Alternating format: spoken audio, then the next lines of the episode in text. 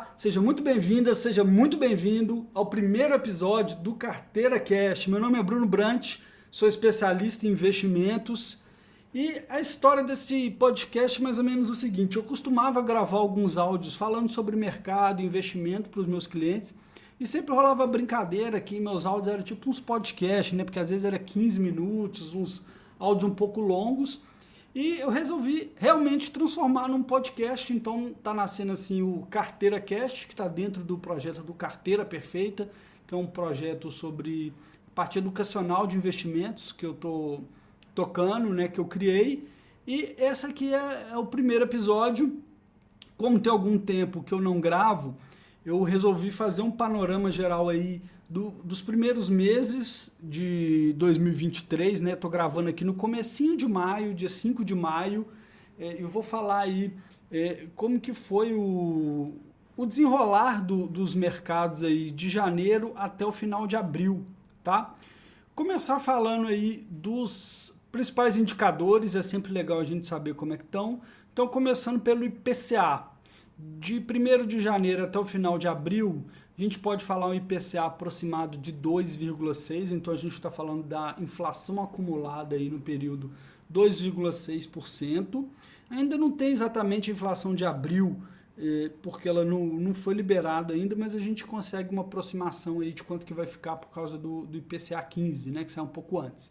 Então, nessa faixa, a Selic ou CDI acumulado aí até o final de abril, nos quatro primeiros meses do ano, 4,24,2%. Então, se você tem um investimento aí que rendeu 100% do CDI, ele rendeu 4,2% de 1 de janeiro até dia 28 de abril. Bolsa Brasileira, o IBOV, que é aquele índice que é uma cesta teórica das principais ações da Bolsa Brasileira, rendeu menos 0,4,8 ou menos 5, né? A gente pode arredondar. Vamos falar um pouquinho aí quando estiver falando de Brasil, por que dessa queda. E por fim, o último indicador que é legal a gente acompanhar aí é o S&P 500, que é o índice da bolsa americana, da bolsa de Nova York, que é chamada bolsa, a mãe de todas as bolsas, né? Bolsa dos Estados Unidos subindo aí 8.54 no ano até então, tá? Vamos falar um pouquinho de cenário, de panorama aí. Eu gosto de começar sempre lá de fora.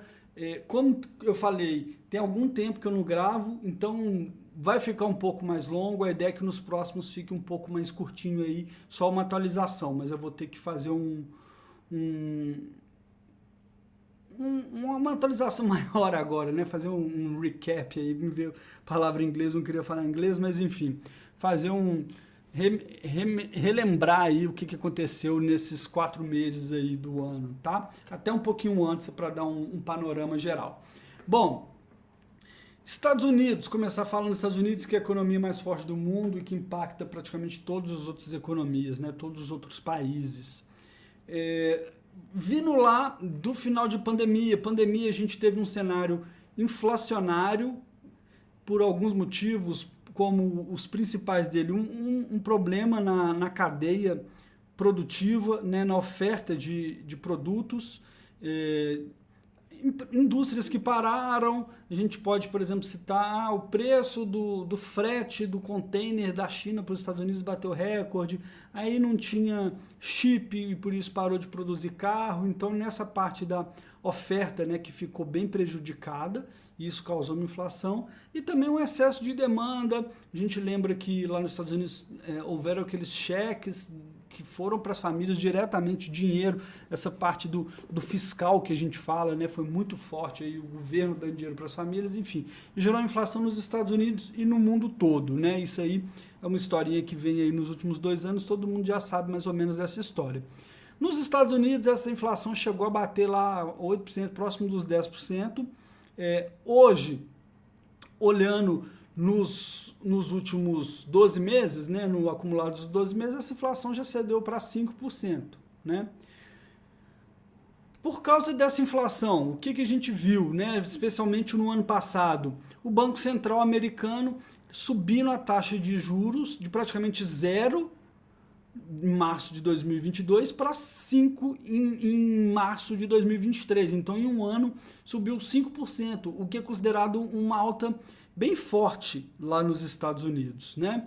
É, isso levou as bolsas de lá a caírem, então 2022 fechou com bolsa americana caindo, e também os títulos de renda fixa, tá? Porque a maioria dos títulos lá são pré-fixados e a gente tem esse mecanismo que quando a taxa de juros sobe, o título cai, né? O preço do papel da renda fixa cai. É, e isso foi um ano muito complicado para investidores lá nos Estados Unidos e investidores que têm esse investimento global, tá? É, beleza, então o, o, Fed começou a subir os juros, levou lá para 5, é, derrubou bolsa lá, derrubou é, títulos públicos, mas qual que foi a, a, discussão todo o ano passado? Né? O juro da, o, a inflação está subindo, o Fed vai ter que subir o juro, começou a subir o juro e falou, beleza, a discussão ficou até onde que o Fed vai ter que levar esses juros para poder dar uma freada na economia, né? Então a ideia é subir os juros para desacelerar a economia, desestimular novos empréstimos, desestimular algum nível de investimento, para desestimular também o consumo, né? Isso tudo é feito quando você sobe a taxa básica de juros, para dar uma freada na economia para segurar a inflação, né?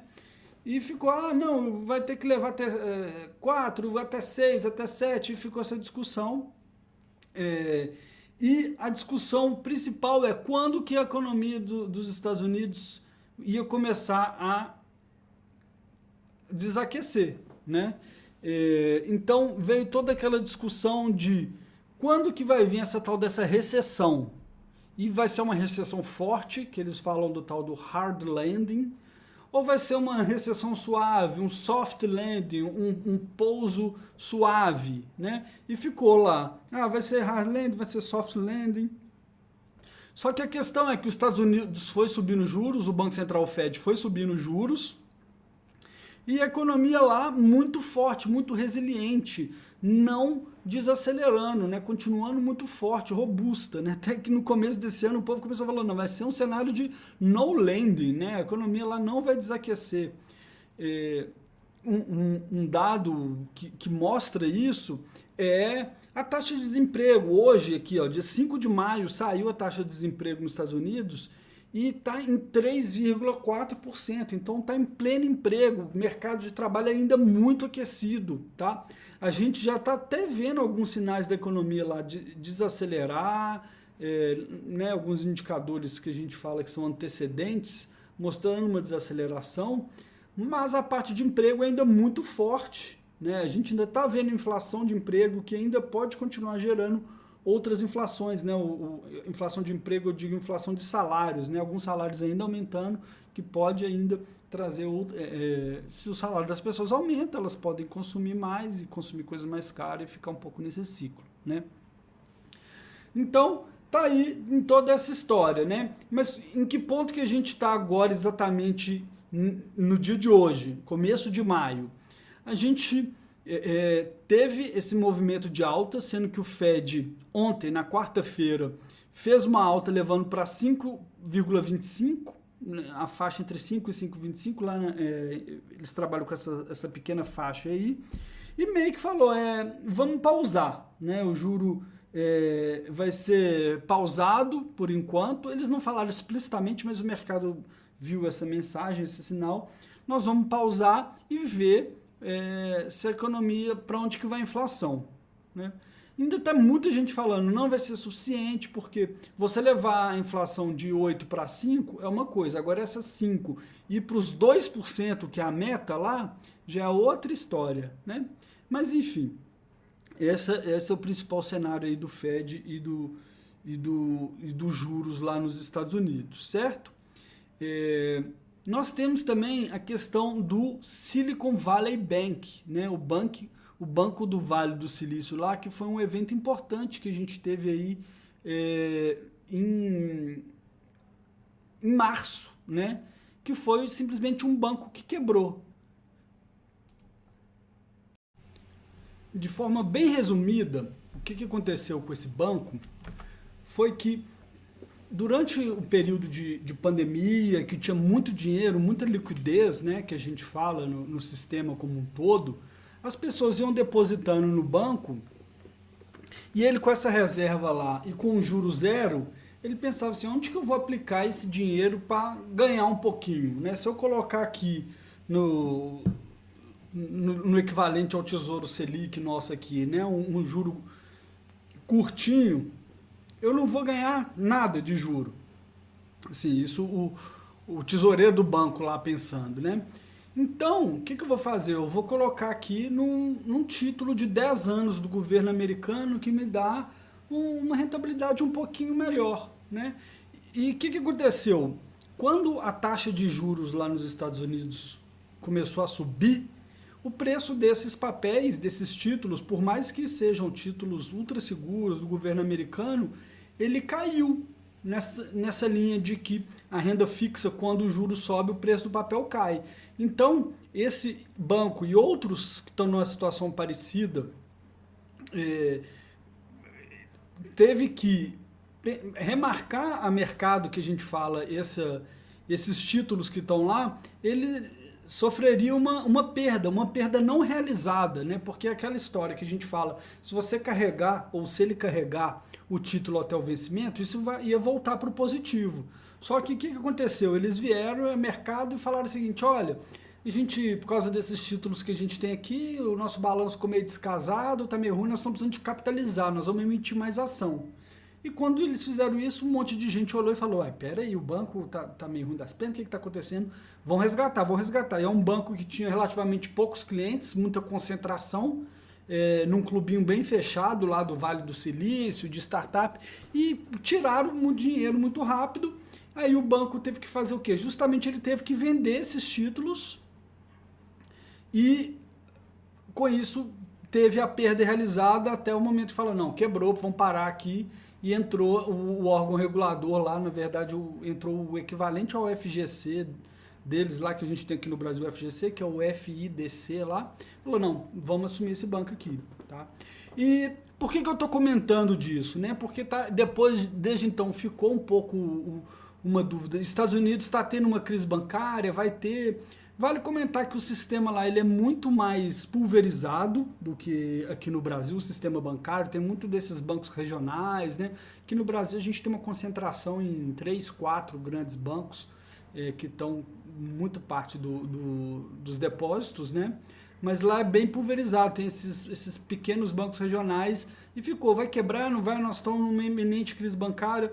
O consenso é que nós não estamos diante de uma crise bancária, é, assim, longe de ser uma crise parecida com 2008, 2009, que era uma crise assim de, de solvência que a gente fala, hoje é uma nós estamos com uma pequena crise de liquidez, mas aí o Fed, que é o Banco Central lá também já entrou falando, ó, não, a gente compra, dependendo da necessidade, a gente compra, recompra esses títulos públicos aqui, enfim, e deu uma contornada. E, mas com essa história toda, o que, que aconteceu no, no sistema financeiro americano? Os, os bancos deram uma retraída no crédito. Justamente esses bancos regionais, esses bancos menores que dão muito crédito para empresas, né? Como é que funciona o sistema capitalista, o sistema financeiro de um modo geral? As empresas vêm, pegam dinheiro emprestado no banco, ah, vou pegar aqui a um juro de 2% ao ano, vou investir, vou fazer uma nova fábrica, né? vou contratar gente, vou ganhar dinheiro, pago esse juro e tenho lucro. Só que os bancos retraíram um pouco esse crédito, e inclusive são esses bancos menores responsáveis por muito do crédito lá nos Estados Unidos, e com isso a gente teve um certo aperto nas condições financeiras lá nos Estados Unidos, que a gente fala, né? Que de certa forma ajudou um pouco o trabalho do Fed aí de querer desacelerar a economia. Então isso também é uma coisa que pesou apesar do Fed, né, o Banco Central, nunca falar assim, não, a gente está tá diante de uma eventual pequena crise bancária, o, o, o, Banco Central nunca vai falar isso, né, porque aí você cria realmente uma crise bancária, que as pessoas vão correr para os bancos e querer tirar dinheiro, aí que sim que os bancos quebram. Mas, é, por mais que a gente não esteja nesse ponto, mas o fato dos bancos darem uma recolhida no crédito ajudou a dar essa apertada e pode ser que com isso o Fed realmente fique com esses juros nos 5% e fique só observando, né? Então, resumindo, né, o que, que a gente tem nesse exato momento nos Estados Unidos? é, a discussão se a economia lá vai desaquecer, não vai, quando que vai vir essa tal dessa recessão a mais esperada de todos os tempos, né? Que em tese o Fed está querendo provocar. É, importante entender o seguinte, pô, mas por que, que o Banco Central tá, tá querendo desemprego, tá querendo desacelerar a economia? Ele é contra o país? É, vale até assim, né? Um pouco paralelo com o que a gente está vivendo aqui no Brasil, né? É, a percepção geral é o seguinte, que é, a inflação fora do controle é um mal maior. Porque isso, assim, a gente pode ter um desemprego agora, é, aumentar um pouco o desemprego numa janela de um, dois anos, pode, em tese, ser um, uma, uma solução melhor do que a gente ter uma inflação fora de controle aí nos próximos 5 e 5, 10 anos e, e com isso você ter desemprego maior, ter perda de riqueza, os pobres sofrem até mais quando, né, quando você está com uma inflação maior. Então essa que é, é a visão por trás dessa história aí de você querer desacelerar a economia, querer aumentar um pouco a taxa de desemprego, até o Banco Central nunca vai falar isso, mas é a verdade, né? Querer aumentar a taxa de desemprego para evitar. É, como, é uma história como se fosse assim: ó, esse juro alto é um, é um remédio amargo aí para a gente combater uma doença que pode ser maior. Né? Então, esse é o ponto. Os Estados Unidos parou lá no 5, querendo que venha uma. Um, torcendo todo mundo para que seja um soft land, né? uma, uma pequena recessãozinha que já seja suficiente para levar essa inflação lá para para tal da meta dos 2%, que não é fácil, né? Levar lá de para 5% era muito mais fácil do que para os 2%, tá? É, e se isso acontecer, é possível que a bolsa americana caia mais um pouco, então tem muita gente que defende, ó, quando vier essa recessãozinha, os lucros das empresas vão ser revisados para baixo e a bolsa americana tende a cair um pouco nesse cenário é, que, que tipo, no mínimo cair de volta que subiu esse ano, né? Mesmo diante disso tudo, a bolsa lá subindo. Fechando Estados Unidos, vamos falar um pouquinho de China, que é outro parceiro comercial importante nosso e também outro motor do, do mundo, né? É, o, o, fator principal esse ano da China foi a reabertura pós-Covid. Estavam lá até fevereiro, ainda todo mundo fechado no lockdown lá. Alguns abre e fecha e tal, mas bem restrito ainda. Então, é, esse aqui no Ocidente a gente não conseguiu ficar nem um ano e meio direito lá. Eles ficaram praticamente é, três anos, né? Travado e tinha muito essa expectativa de quando isso ia reabrir e voltar uma demanda forte por, matéria-prima, é, esse tipo de coisa, né? Tivemos a reabertura, uma mudança grande na política de Covid zero lá, é, e isso está sendo bom para a demanda global, de um modo geral, vamos falar assim, mas também não foi aquele boom que esperavam de, de minério subir muito, pelo contrário, o minério está até caindo, eles estão com alguns probleminhas lá no setor imobiliário, né? não estão investindo tanto. Talvez nunca volte a ter aquela força toda no setor imobiliário igual a gente viu no passado. É, não está tendo tanta demanda do petróleo quanto se achava que haveria. É, as pessoas pensaram, agora reabriu, os chineses vão voltar a viajar, etc e tal. É, mas ainda está engateando esse processo. Assim, está aumentando esse processo, né? Muita gente também comenta, não, mas não é de uma vez. Você não tem nem piloto para os aviões, que a licença dos pilotos expira. Você tem alguns casos, coisas desse tipo. Mas, assim, de forma bem resumida, a China reabriu. É, é um dos países que provavelmente vai crescer mais do mundo esse ano, voltar a ter um crescimento relativamente forte, né? Isso é bom para esse cenário é, ela está um pouco diferente do resto do mundo todo que veio com inflação forte. A China não está com esse problema inflacionário, né? Pelo contrário, tem até algum espaço aí para estímulo do governo e isso é bom para a gente. Pode ser que a gente tenha um, um ciclo é, é, positivo, pelo menos em commodities agrícolas e coisas desse tipo, tá? Brasil, vamos falar de Brasil, que é o, algo provavelmente é o mais importante para todo mundo que está ouvindo, né?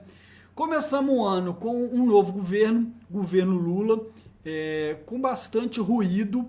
Eu, eu, eu, vou evitar bastante aqui de, de, fazer julgamento de valor de ser um governo bom, um governo ruim, e tentar falar sobre a ótica de como o mercado percebeu, tá? E quando eu falo mercado, é como que os preços dos ativos reagiram. A gente tem basicamente bolsa, câmbio, que são mais fáceis de entender, né? Dólar subir, dólar cair, mas tem um ativo muito importante que é o juro, que também diz muita coisa, né? Que, é, que mas não é o juro, a taxa Selic, quando eu falo juro.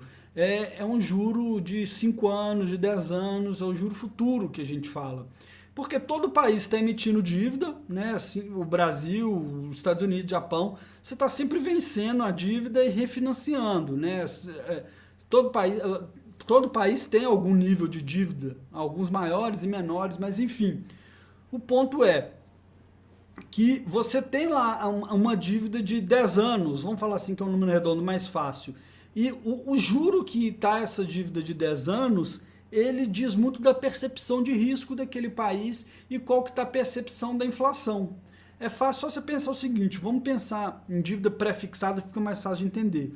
Imagina que você vai emprestar um dinheiro para um amigo que vai te pagar daqui a 10 anos. Aí você fala, não, não vou te cobrar aí é, 10% ao ano. Pode parecer bom, só que aí você vai pensar duas coisas. Uma, qual que vai ser a inflação acumulada no, nesses próximos 10 anos? 10% pode parecer bom, mas se a gente acha que vai ter uma inflação de 15%, eu vou querer mais de 10% nessa, de juro. Ou, se eu acho que a chance de, nesses 10 anos, é, você quebrar e não me pagar é muito grande, eu vou falar, vou te emprestar menos ou eu vou precisar de um juro maior para poder fazer sentido. Eu vou querer te emprestar a 15, a 18, né? Sem falar aí a comparação com o juro curto, que seria uh, o, o, CDI, né? Mas enfim, estou falando isso tudo para falar o quê? Que quando o, o, Lula assumiu, nas primeiras semanas, teve um, um, um discurso que gerou algum ruído que subiu um pouco esse juro futuro. Né? Assim, praticamente na primeira semana de governo a gente subiu um, ponto percentual em 1% a inflação implícita nessas taxas de juros mais longas. Tá? E isso pôs pressão em bolsa, é, é, porque essa taxa longa é a que no final das contas importa para a precificação das ações. É, e além disso, a gente teve também um pouquinho dessa abertura da, da curva de juro que a gente fala, né? Por causa do, de um aumento de prêmio de risco, digamos assim, que é essa parcela de será que vai ter dinheiro para me pagar ou não vai, né? Enfim, é, a maioria dos, dos, dos gestores que até acreditavam num Lula mais é, conciliador, vamos falar assim, falavam muito do, do Lula pragmático, né? Se decepcionou um pouco. É, no sentido desses primeiros discursos, né, que ele falava, né, falou de, de falou um pouco de assim de ah, de contra o teto de gastos, teve um discurso um pouco de tipo assim, ó, o povo fica querendo fazer a gente controlar gastos, mas a gente tem que investir para o país melhorar, né? E o importante é entender assim que não quer dizer que o mercado, o agregado, quer um país pior e que o governo não gaste nada, mas é uma, fica com uma preocupação de um governo que gaste demais, né? E isso pode desembocar em duas coisas, principalmente. É, primeiro, numa trajetória de dívida que saia do controle, e segundo, num aumento de inflação né, no sentido de um fiscal mais frouxo, né, que é economias assim de mercado, esse fiscal mais frouxo, que é o governo gastar mais, pode estimular a economia de certa forma e gerar essa inflação. Pode como se fosse o, o Banco Central puxando o freio de mão no juro de um lado e o governo apertando o acelerador do outro. Né? Por isso que as inflações implícitas subiram. Desde então, é, caiu um pouco. É, essa, essa inflação implícita e o juro longo deu uma cedida, deu uma melhorada, digamos assim, nessa, nessa visão de cenário. O Haddad apresentou o tal do arcabouço fiscal, né, que era muito importante que já havia um, um assim, no final das contas as pessoas sabem, ó, o PT vai gastar mais, né? Acredita, o, o governo acredita é, que o, o investimento é importante, é um governo que acredita no, no, no Estado como indutor do desenvolvimento. Isso já está meio como dado, né? mas fica, ficava a preocupação do, da dívida para o mais longo prazo. E por isso era tão importante o tal do arcabouço fiscal. Eu, também todo mundo já sabia que o teto de gastos ia cair, né? Que assim, até com o Bolsonaro praticamente o teto de gastos já caiu, né? Mas ficava assim, e tá, qual que vai ser a âncora fiscal, tá, do arcabouço fiscal? E o Haddad apresentou o arcabouço fiscal, e o mercado teve até uma, uma boa recepção, tá? Quando eu falo mercado, assim, vou voltar a falar, não, não é um não são três caras numa sala decidindo, né? É um, um, conjunto agregado de agentes econômicos, é um gestor do, do fundo de, de pensão do Banco do Brasil, é um gestor do, do, do fundo multimercado, enfim. É, o agregado do mercado achou, viu como positivo, a gente fala pelo como os preços se comportaram, né? Porque é, é trouxe alguma, alguma direção de, de segurar gastos, de que vai ter que aumentar a arrecadação, né? E o, o principal que se fala é o seguinte, ó, pelo menos a gente tem um norte aí nos próximos quatro anos. Porque é aquela história, daqui a quatro anos pode ter uma outra eleição, outro presidente, vai vir uma, um outro arcabouço, um outro. Né? Deu uma tranquilidade que nos próximos quatro anos não vai ser um gasto desenfreado. Né? Não que, que fosse ser, mas assim, deu uma. Talvez o mercado não confiasse tanto, aí já. Né? já sobre percepção subjetiva, mas enfim, é, veio isso aí e deu uma, uma amenizada, tá? Outra coisa de cenário que é muito importante a gente comentar aqui no Brasil, é, em janeiro a gente teve um, começou o início do, de uma crise no mercado de crédito privado por causa das lojas americanas, tá? Uma mini crise. O que, que quer dizer? O que, que aconteceu? quase todo mundo ouviu falar, você deve ter ouvido falar, que a gente teve uma fraude no balanço das lojas americanas de 20 bilhões de reais, se não me engano, né? E o que, que acontece? As lojas americanas tinham muitas debentures no mercado. O que, que são debentures? São títulos de dívida. Assim como você pode emprestar dinheiro para o governo, é, você pode emprestar para empresas, que são essas debêntures. Assim como a empresa pode pegar dinheiro emprestado no banco, ela pode ir no, ir no a mercado e emitir uma debênture. E o, o, a, as lojas americanas tinham muitas debêntures e tinha até uma certa. É, é, se via uma certa segurança nesses papéis das lojas americanas, né? existia uma certa confiança. E o que, que aconteceu? É, como que funciona, né, antes disso, esse mercado aí? É, a gente tem os mercados, os, os, fundos de renda fixa, que é aquele fundo do grande, do grande banco, é o fundo D mais 30 lá que você tem na corretora. Esses fundos são os fundos de renda fixa que tem lá crédito privado. Se você for ver lá o nome dele, vai ter crédito privado escrito, ou CP. Que ele tem essas debêntures lá dentro né? Não só das lojas americanas, como outros, outras empresas. Aí eu estou falando de Localiza, é, Vale, Gerdau, empresas desse tamanho, que a gente chama de, é, muitas vezes, de, de, alta qualidade ou high grade. Né? É, esses fundos têm lojas americanas e tem 50, 60. Esses fundos são bem diversificados. Mas aí, no momento que a gente teve esse problema com as lojas americanas, que o, a, o papel de renda fixa, o título, que valia 100, vamos falar em números redondos, foi para 30, esses fundos, por mais que eles estejam muito diversificados, ali no primeiro mês, lá em janeiro, alguns deles renderam menos 0,2, outros renderam zero. E quando a gente teve esse movimento, as pessoas que investem nesses fundos, e, e, e é engraçada a ironia, né? Porque o brasileiro, quando a, o juro caiu lá no meio da pandemia, foi, foi meio que empurrado para a bolsa, né? Assim, a bolsa subindo, juro baixo, é bolsa. Aí foi para a bolsa e quando o juro subiu, a, a bolsa caiu, aí a, a, galera apanhou, né? As pessoas apanharam, o investidor médio aí.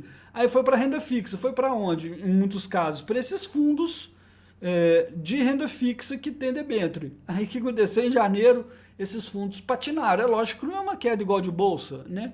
Mas a pessoa olha e fala: Poxa, meu fundo está perdendo para o CDI, vou resgatar. Quando tem, você tem esse movimento de resgate, o que, que acontece? No mês seguinte, em fevereiro, as outras pessoas falam: Uai, meu, é, é, meu fundo está tá, tá, tá caindo, resgata também. É, eu dei uma gaguejada aqui, mas é porque eu estava pensando, lá em janeiro, né, quando os primeiros resgatam, o, o, o, os gestores desses fundos eles já têm que vender um pouquinho de debenture, né? Para assim, você pedir um resgate para ele entregar o dinheiro para as pessoas, ele tem que vender um pouquinho desses papéis. Aí cai um pouco do preço do papel. Em fevereiro, as pessoas olham, uai, meu fundo está rendendo menos, rendeu negativo um pouco menos que o CDI, vou resgatar. Aí os, os gestores têm que vender mais. E isso comprime mais o preço dos papéis, os fundos caem mais. E fica um, esse ciclo é, vicioso, né? Assim, você tem mais resgate que joga o preço para baixo, que faz as pessoas resgatarem, tá?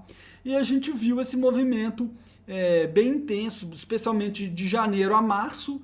Em abril já deu uma estabilizada né, no, no preço dos papéis.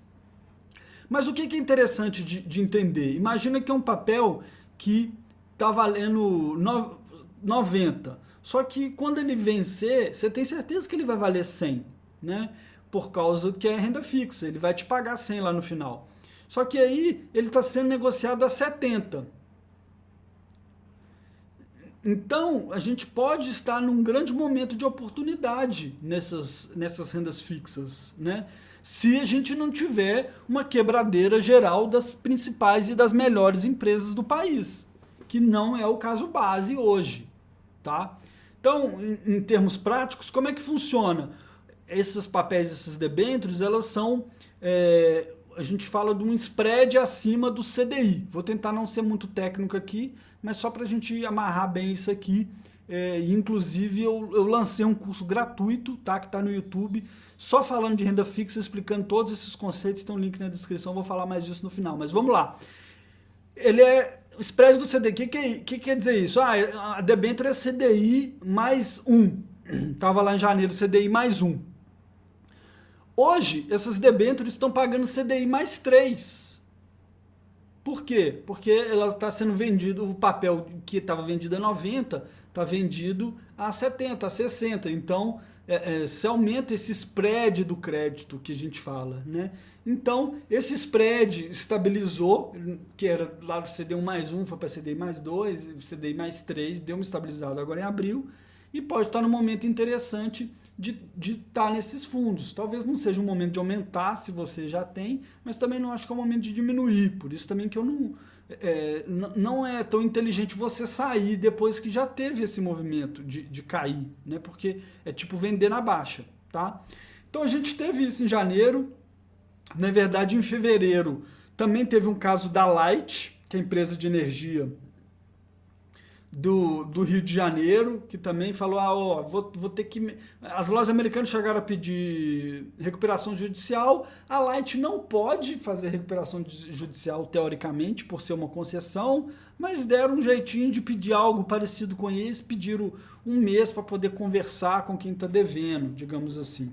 É, que estressou mais aí nesse mercado. Então, na verdade, a gente teve em janeiro lojas americanas, em fevereiro a Light, e fez com que mesmo papéis de alta qualidade começassem a ser negociados a muito baratos com um spread muito alto, esse spread em relação à Selic, ao CDI, né? Então, isso era uma, algo que eu queria chamar a atenção, que a gente viu no, no, no, no mercado brasileiro, já se estabilizou, né? pode ser uma oportunidade, é, a não ser que a gente tenha essa quebradeira que eu não vejo como um caso base, né? mas é importante ter isso em mente. A economia, sim, está sofrendo um pouco com esse juro alto, né? É, não dá para negar, mas aqui nós estamos falando das melhores empresas e que estão até um pouco acostumadas nesse cenário. Muitas delas também conseguiram, quando o juro estava baixo, lá atrás em, em 2020, 2021, é, alongar o prazo de suas dívidas, né? Enfim, esse é um pouco do cenário aí do mercado de crédito privado tá? De forma resumida. Então, para encerrar aqui, só falar olhando para frente de, de, Brasil, o que, que eu acho interessante, né? É, é, é a gente está nesse momento que a renda fixa está remunerando bem, então, tanto papéis pós-fixados, quanto se você for olhar papel do tipo IPCA+, você tem IPCA mais 6, que é algo historicamente muito alto, que é justamente por causa desse, desse prêmio de risco que eu expliquei lá atrás, está é, tá muito elevado, mas ao mesmo tempo isso faz com que a bolsa também esteja barata, entre aspas, né? no sentido de, se você for olhar o lucro futuro que essas empresas vão dar, elas estão assim, relativamente baratas em níveis históricos, né? Assim, estão mais baratas, olhando esse preço do papel pelo lucro que ele vai dar, mais barato que no auge da pandemia, mais barato que lá em 2016 ou 2015, na, na época da, da crise da Dilma, né, que vamos falar assim, na, na crise pré-impeachment pré da Dilma. É, então, assim, não quer dizer que a Bolsa Brasileira vai subir amanhã. Ela pode continuar mais barata, pode cair mais, né, mas assim é, a gente escuta muitos gestores falando como que a bolsa brasileira está relativamente barata para essas empresas de qualidade. Então, é, talvez não seja o momento de aumentar a exposição em bolsa, mas também não diria que é momento de sair, porque se você sai de bolsa e fala assim, ah, não, vou ficar aqui na, só no, no Tesouro Selic que está pagando bem, quando a bolsa voltar a subir, eu vou para a bolsa Muitas vezes, quando você resolve fazer isso, a bolsa subiu 10%, 15%. Hoje, por exemplo, aqui 5 de maio que eu estou gravando, num, num, dia bom da bolsa, a bolsa subiu 2%. Em semanas boas, ela pode subir 15%. E tem muitos estudos que mostram que se você está fora da bolsa nos melhores dias, você acaba é, você acaba perdendo grande parte do movimento. Né? Então, eu só queria falar que a gente está nesse momento, que é um momento complicado, é, que os juros ainda estão altos. Todo dia a gente vê o Lula xingando o presidente do Banco Central, né? Mas o Banco Central continua com aquela posição, ó, eu eu tenho minha meta para cumprir é, de, de inflação, que nós ainda estamos acima da meta, e é, as expectativas de inflação estão desancorando. Então, o, é meio que o, o, o Banco Central fica falando o seguinte: governo, eu entendo o que você está falando, mas eu estou olhando a expectativa de inflação de 2026, de 2025. Se eu baixar os juros agora demais e a, a expectativa de inflação se desancorar, ficar uma expectativa de inflação muito alta, vai ser muito pior para a economia o, o, o, juro real que as pessoas usam, né, esse juro de 10 anos que você vai pegar um empréstimo pro, no banco, muitas vezes esse juro de 5, 7 anos é o que importa. Então, esse juro vai ficar alto. Não, não adianta só baixar Selic na marra. Bom, esse é o discurso do Banco Central. Não vou falar que está certo ou que está errado, porque é, você tem opiniões divergentes até entre os melhores economistas e melhores gestores. Tem gente que acha que está muito alto o juro, que podia começar a baixar. Tem gente que acha que o Banco Central está certo, tem gente que acha que o Banco Central está errado, mas essa é a situação que a gente está. A gente teve ontem o, o Copom, né, que manteve o, o, o juro em 13,75 e falou: vamos continuar olhando aqui. Já tem algumas coisas benignas, chamou atenção para a questão do, do arcabouço fiscal é, ainda ter que passar no, no Congresso, né? que é algo que a gente tem que acompanhar olhando para frente. É, já mudando o nosso olhar para frente, aí, eu diria que o que a gente tem que acompanhar é o andamento do projeto do arcabouço fiscal.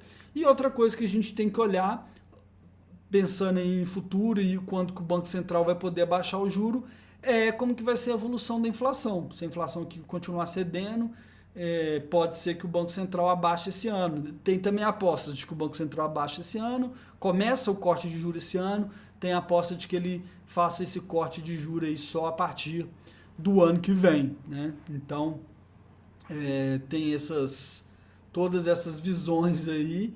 E, de um modo geral, só para arrematar aqui, quando começa o ciclo de corte de juro, é um momento muito bom para a bolsa, é um momento bom para fundos imobiliários, é até esses papéis IPCA+, papel pré-fixado, que tem marcação ao mercado, né?